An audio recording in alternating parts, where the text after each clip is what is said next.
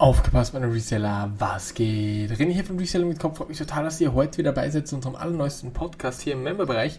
Und heute sprechen wir über ein Thema, was ich öffentlich nicht, äh, ja, nicht sagen darf, aber ich denke, für euch ist es sehr, sehr spannend. Ihr wisst ja, oder der ein oder andere sorgfältige Zuseher weiß, dass ich jetzt in Madrid war, dass ich jetzt in Berlin war um Fernsehdrehs äh, zu machen. Und auf das gehe ich jetzt ein bisschen ein, wie ich dazu gekommen bin, um was es in einem Dreh geht. Ähm, vielleicht auch ein oder andere Tipp dann noch für euch dabei. Also bleibt da definitiv dran. Ich denke, das ist eine sehr, sehr spannende Podcast-Folge. Und ja, los geht's. Grundsätzlich in Madrid waren wir, um mit Collier einfach Videos zu drehen für den YouTube-Kanal, für den Member-Bereich hier und um uns auch auszutauschen, also um das weitere Vorgehen in den verschiedenen Firmen sozusagen ähm, ja, zu, durchzubesprechen. Ich bin ja bei ihm auch beteiligt bei seiner Firma, das wissen ja die meisten. Also mir gehört ein Teil von seiner Firma, er, ihm gehört ein Teil von meiner Firma. Und da besprechen wir immer so jedes Quartal einmal durch, okay, was können wir machen, wie können wir weitermachen, haben wir Pläne, Projekte oder ähnliches. Und das würde ich euch auch grundsätzlich raten, wenn ihr äh, irgendwie beteiligt seid wo, dann lasst euch immer wieder die Zahlen zeigen, dann lasst euch immer wieder die Daten zeigen, nur um auch äh, zu wissen, okay, wo steht die Firma oder was könnte man machen, um ähm, die Firma noch zu verbessern. Einfach so ein Brainstorming haben wir da gemacht. Natürlich, wir haben auch Poker gespielt, wir haben, waren essen, es war eine super, super nice Zeit. Und ähm, ja, da komme ich nochmal ganz kurz zum, zum letzten Punkt zurück, wo wir über, die, äh, über das Abschreiben gesprochen haben. Man kann das Ganze natürlich auch steuerlich geltend machen. Also es ist für mich... Äh, ein, ein Grund dort gewesen, dass ich dorthin gefahren bin, nämlich um die Firma zu besprechen, um das Ganze durchzubesprechen. Er wollte sich nur dort treffen, deswegen kann ich Flug, Hotel und so weiter auch definitiv geltend machen. Das kann ich eintragen und mir dann auch, ja, nicht steuerliche Vorteile, aber äh, ja, eine steuerliche Minderung sozusagen ähm, dann auch ziehen. Das ist eine ganz, ganz wichtige Geschichte, um ähm, ja, das Ganze günstiger zu gestalten. Das kann man halt wirklich so machen. Ich habe euch auch in einem Video dann mal erklärt oder auch in einem Podcast, glaube ich.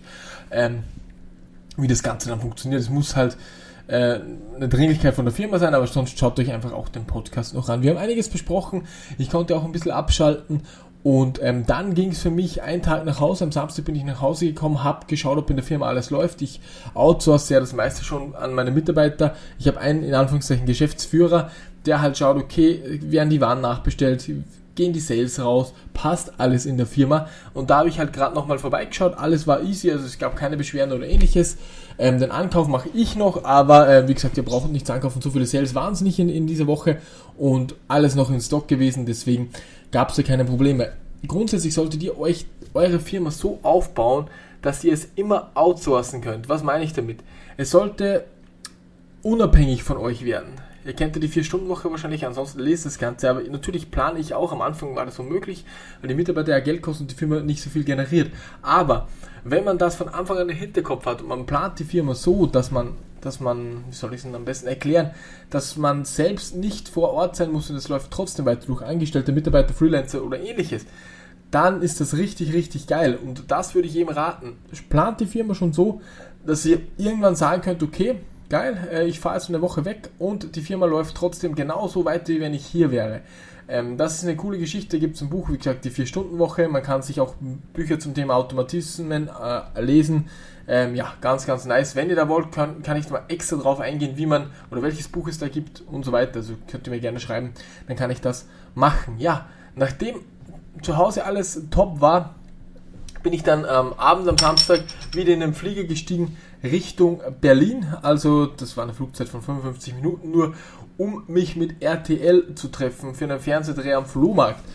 Wie ist das Ganze zustande gekommen? Eigentlich grundsätzlich, ich habe ja den größten deutschsprachigen Reselling-Kanal auf YouTube. Also es ist der größte deutschsprachige, den es auf YouTube gibt.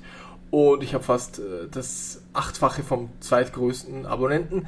Und ähm, genau, dann sind die auf mich gekommen, auf mich gekommen, haben mich angerufen und haben gesagt, hey, wir würden da eine Doku am Flohmarkt drehen, kannst du uns zeigen oder kannst du den Leuten zeigen, okay, wie kann man mit oder was kann man mit 150 Euro anstellen, was würdest du uns raten zum Thema Reselling? Ähm, was würdest du kaufen? Würdest du auf den Flohmarkt überhaupt gehen oder gibt es da andere Varianten? Kann man auch Neuware kaufen oder ähnliches?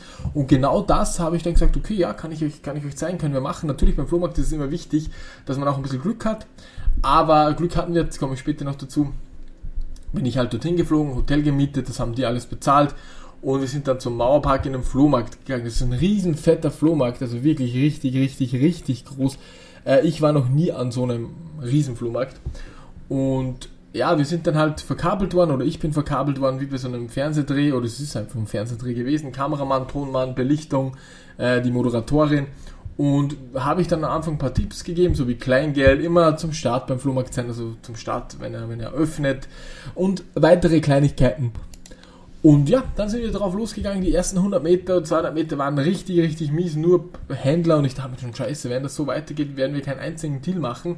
Doch dann ging es richtig ab. Zum Beispiel den, den äh, Darth Vader mit dem Pulli, mit dem Weihnachtspulli, den gab es dort, den konnten wir unter 10 Euro kaufen. Bei eBay ist er 30 wert. Dann ein Lego-Set von 1977, original verpackt, verschweißt zum Motor, für 6 Euro zu kaufen gewesen. Der, der geht auch für einen 50er weg. Dann eine Digitalkamera, die in so einem RAM-Shop gelegen ist, haben wir für, glaube ich, 15 Euro gekauft, wert 110 auf eBay und viele, viele andere Dinge haben wir bekommen. Also wir haben 130 Euro ausgegeben und meiner Meinung nach waren im Wert von weiß ich nicht, 300 äh, bis 400 Euro dann auch bekommen. Natürlich müssen die auch verkauft werden und das war dann halt der nächste Step. Nachdem wir am Flohmarkt waren, haben wir noch kurz dort gegessen. Alles wurde mitgefilmt natürlich und dann sind wir in so einem Coworking Space, wo man halt arbeiten kann, hat sie angemietete Sender, sind dann hin und haben alles nochmal bei eBay verglichen.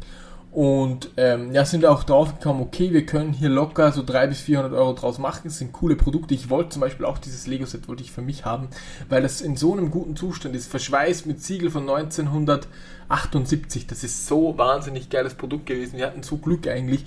So was habe ich mein Leben noch nicht auf dem Flohmarkt gefunden. Und ja, der, der Händler hatte keine Ahnung, der hat nur seinen Haushalt aufgelöst, der hat wirklich keine Ahnung und wir haben es ihm dann abgekauft.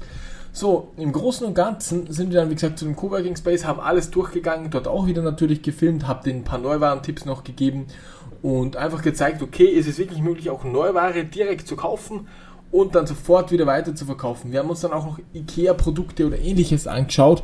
Der Teppich, der jetzt schon über 1000 wert ist. Wir haben so ein neues IKEA-Produkt mit Hype haben wir uns angeschaut, weswegen der Hype da ist. Und wir haben auch gesprochen, okay, was muss eintreten, damit ein Produkt einen Hype erfährt. Und das ist eine coole Geschichte und eine spannende Geschichte. Das ist eigentlich eine ganz, ganz logische Geschichte. Was muss eintreten, dass ein Produkt einen Hype erfährt? Die, die Nachfrage muss deutlich höher wie das Angebot sein. Natürlich, das würde der eine oder andere sagen, okay, ja, weiß ich. Aber wie entsteht so ein, so ein, Angebot, so ein Angebotsüberschuss, ah, so ein Nachfragenüberschuss? Das Ganze entsteht ganz, ganz einfach, indem zum Beispiel jetzt irgendein Designer, wie bei dem Off-White-Teppich, da hat irgendein bekannter Designer eine limitierte, eine limitierte, ähm, wie soll ich es am besten sagen, eine limitierte Auflage der Teppiche gelauncht. Ist ein super Designer Off-White, nur limitiert. Diese Punkte reichen locker aus, um das ähm, ja, Rad zu machen, um einfach die Nachfrage so hoch zu machen und das Angebot eigentlich dann im Verhältnis so gering zu machen, damit auch so ein Teppich, der hat 69 gekostet, der kostet jetzt bei eBay äh, 1000 bis 2000 Euro, könnt ihr gerne eingeben. eBay, also ihr geht auf eBay, dann gebt ihr Off-White Teppich ähm, Ikea ein, dann, dann haut sich von den Socken, die werden auch für 2000 verkauft. Das ist wirklich, wirklich Wahnsinn. Und den gab es damals bei Ikea für 69, konnte man den im Laden kaufen. Und jetzt ist auch wieder so ein Artikel am Start, der jetzt noch verfügbar ist, aber der heißt Sachsburger oder so. Den gibt es in den USA nicht und wird nach den, also in die USA wird schon für 50 Euro verkauft. Der EK liegt irgendwie bei 14 Euro direkt bei Ikea. Also eine richtig coole Geschichte, da gibt es immer wieder Trends, muss man sich halt immer wieder einlesen. Und das alles sind wir durchgegangen, um schlussendlich dann einen Beitrag zusammenzubekommen. Der Beitrag wird 10 Minuten lang, der wird auf RTL zur besten Sendezeit ausgestrahlt. Ähm, es wird halt gemeint, so 2 bis 5 Millionen Zuschauer haben die zu dieser Sendezeit, was richtig krank ist. 2 bis 5 Millionen gleichzeitige Zuschauer. Sie kann es halt nicht sagen, kommt halt darauf an, wie das Wetter ist und so weiter, ist vollkommen klar, aber wird im März, Ende März dann ausgestrahlt. Ich werde es euch auch hier äh, auch äh, mitteilen.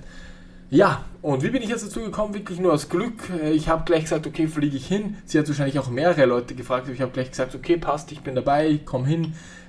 Und, und so weiter. Ich wusste auch nicht, ob ich das bezahlt bekomme. War mir alles egal, aber solche Chancen müsst ihr beim Schopf packen, Freunde. Ihr bekommt dann eine Reichweite bei mir zum Beispiel von, sagen wir mal, in einem Schnitt 2,5 Millionen Leuten.